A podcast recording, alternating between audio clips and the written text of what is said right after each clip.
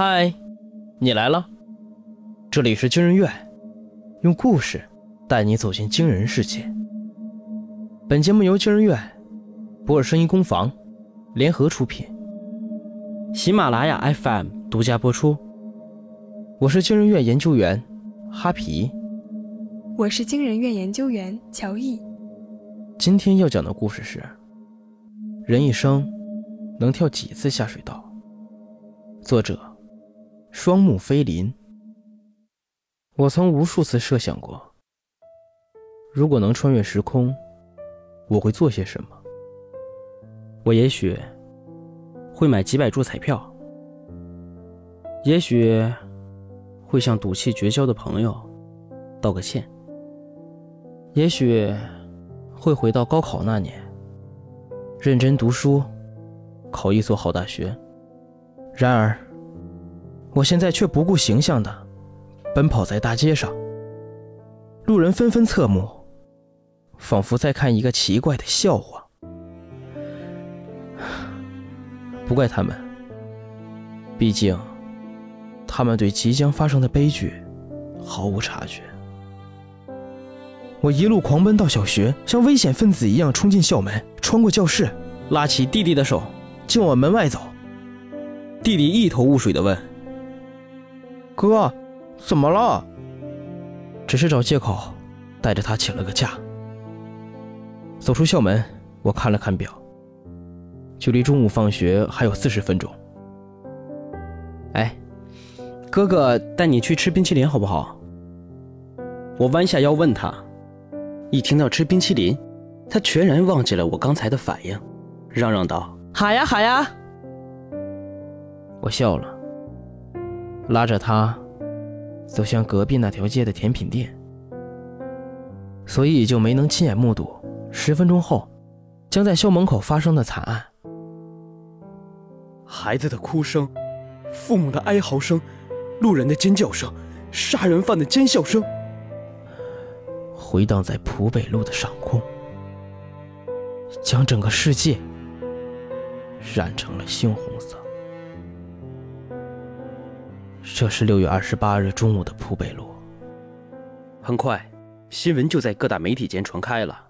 六月二十八号，十一时三十一分，浦北路发生持刀杀人案，犯罪嫌疑人黄某因长期就业不顺，产生报复社会的念头，进而持菜刀。砍伤三名男童及一名女性家长，伤者送医救治后，其中两名男童因伤势过重，抢救无效死亡。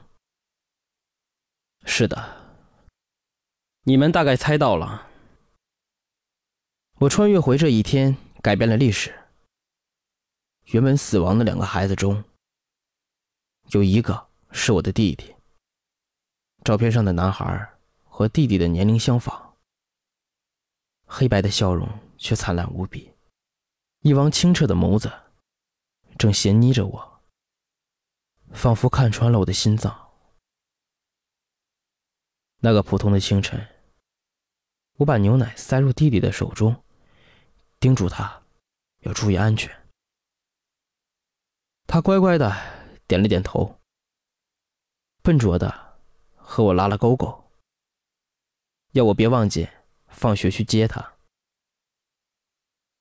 然而再次见面，已是阴阳两隔。他还那么小，清澈的双眼，还没怎么看过这个世界，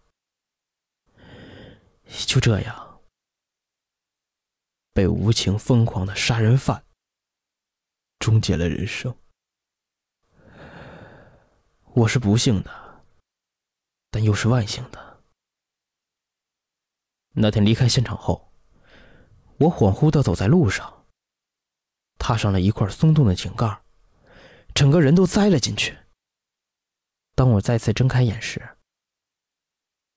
时间便已重回到了六月二十八号，距离案发还有不到一个小时。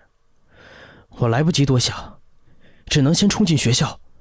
以蹩脚的理由带走弟弟，让他免于遭受那场灾难。于是代替他去见恶魔的，就变成了另一个不幸的孩子。那天晚上，我再次去了小学。校门口站满了人，远远的就能看到沿街摆满了鲜花和摇曳的橙色烛光。铺北路被悲伤和愤怒包围着，压抑的让我透不过气来。地狱空荡荡，恶魔在人间呐！什么穷凶恶极的人才能做出这种事儿啊？一个女的跪在地上，哭得撕心裂肺。一旁蹲着的男人也泣不成声，手里抱着孩子生前的照片。我安静地放下手中的鲜花，默默地离开了。回到家后，我发现弟弟趴在桌上，脑袋埋在手臂里。嗯，为什么偏偏是小远？他抬起头，满脸泪痕。其他人都欺负我的时候，只有他会帮我。他那么好，为什么会这样？一瞬间，那位母亲单薄的身影又出现在了我的面前，盛满绝望的双眼，仿佛在审判我。是你，是你间接的杀死了我的孩子。是的，我把自己的家庭幸福。建立在别人的痛苦之上，我的弟弟被拯救了，另外一个生命却因此逝去。当时事发突然，我满心焦急，只想救下弟弟。到现在，才冷静下来思考，或许有更好的解决办法呢？也许我能利用自己的特殊能力。让整个小学的学生都免于这次灾难。我再次来到那个井盖旁，跳了进去。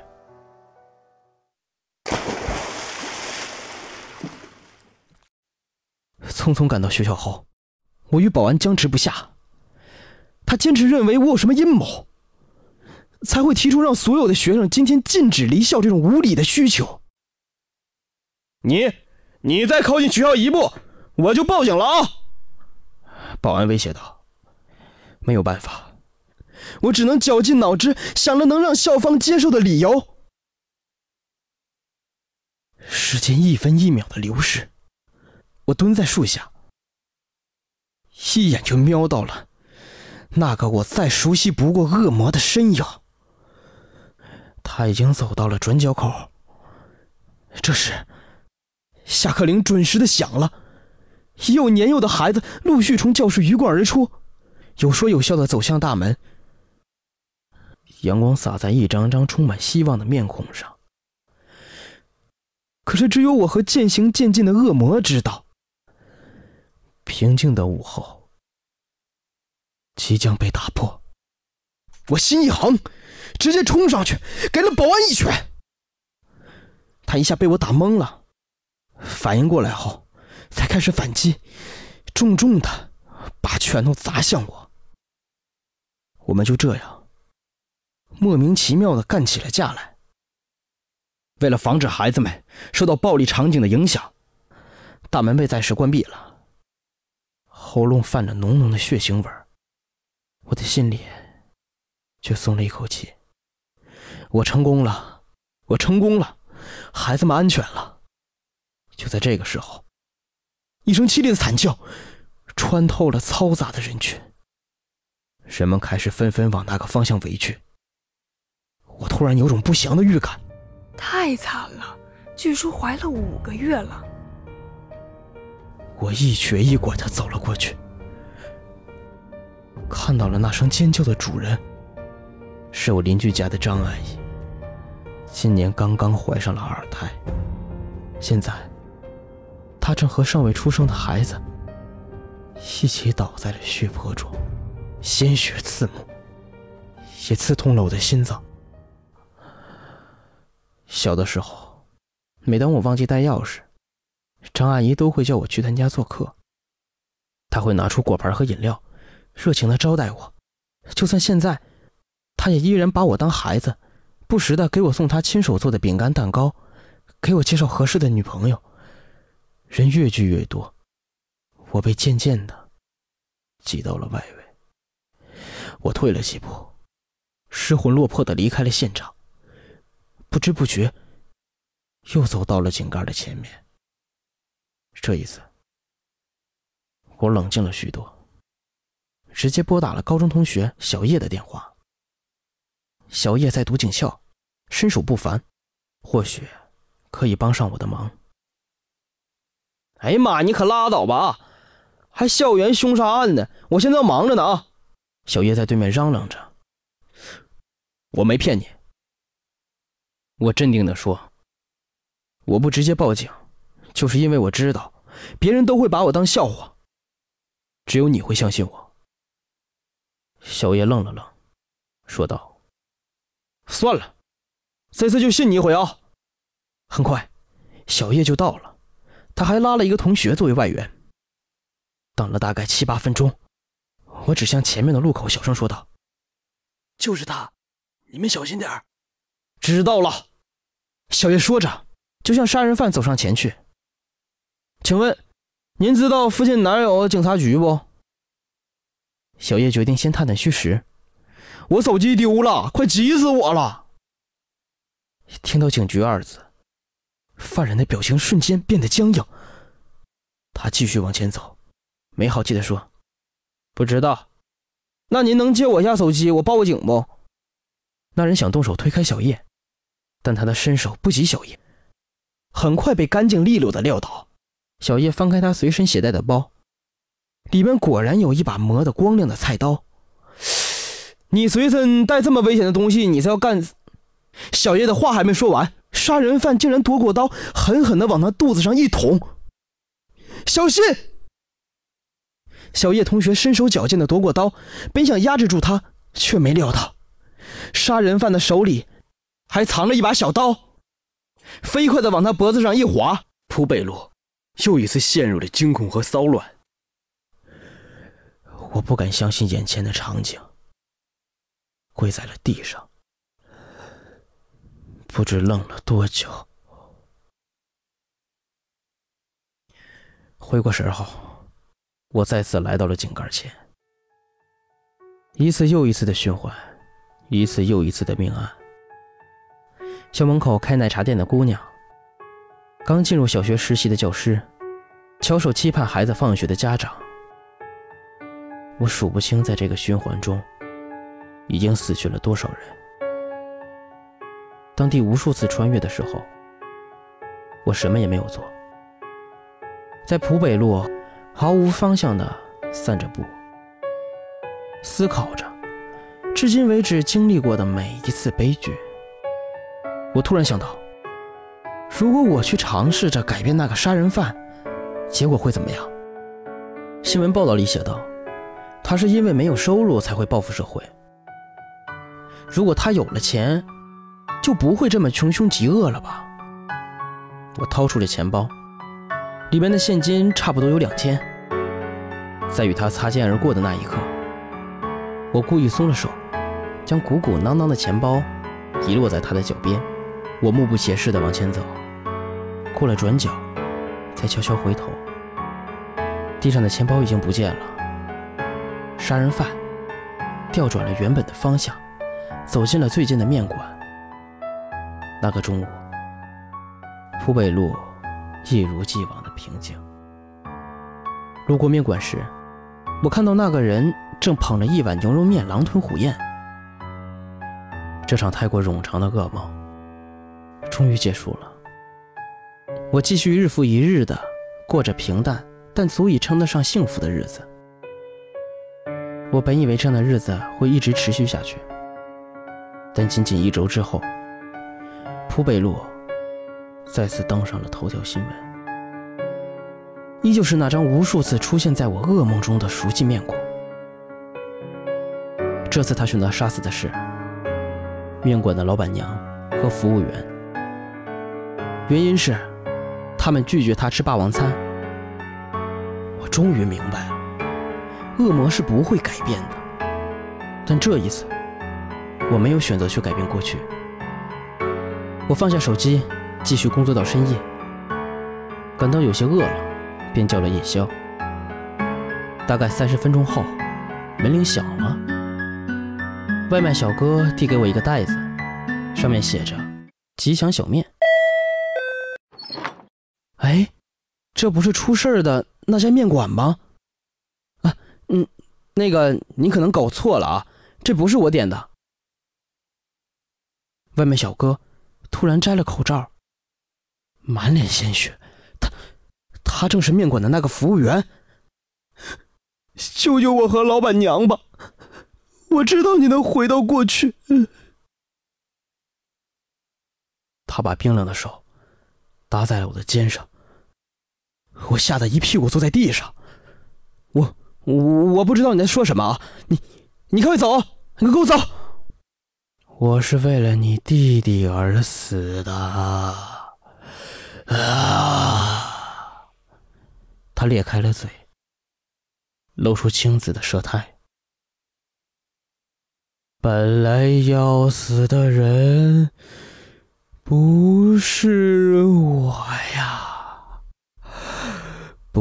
不是我，是你的弟弟，是你的弟弟。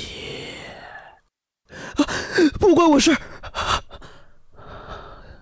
我尖叫着睁开了双眼，却发现这仅仅是一场荒诞的梦。可是，梦中的那个服务员却在我脑海里迟迟挥散不去。本来要死的人不是我，是你的弟弟。我清晰的记得。他说这句话的时候，眼里水光闪烁。我看了看时间，已经是凌晨两点了。我换好了衣服，悄悄出门，去了浦北路。再一次来到井盖前。六月二十八号，我又来了。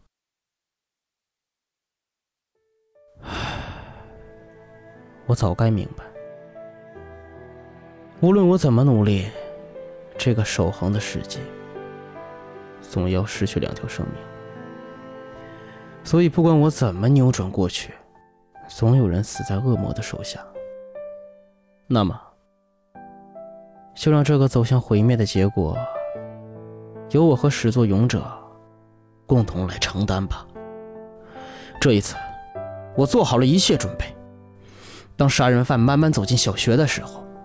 我毅然决定拦在他的面前，恶魔，下地狱吧！他被我激怒了，拿起了刀子，朝我胡乱捅来。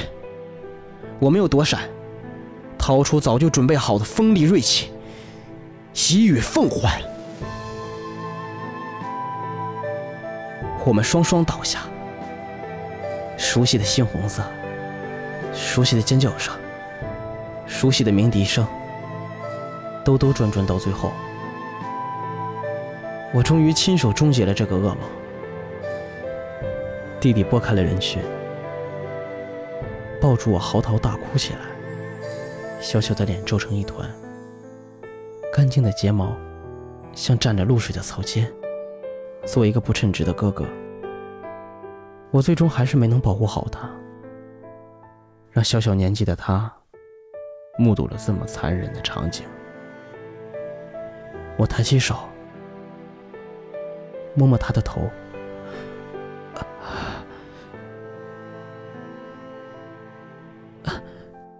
别哭了，恶魔已经不在了。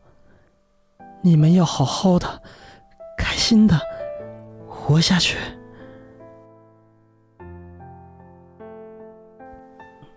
温暖的太阳明晃晃的。照得我想闭上眼睛睡一觉。闭上眼睛，身边的一切正在渐渐的变淡，远去。我感到身体轻飘飘的，如释重负。不用担心，我将前往天堂，那里没有恶魔，也没有鲜血。你们寄给我的祝福和花，我都收到了。湖北路上点点的烛光，我也看到了。愿人间一样如此美好。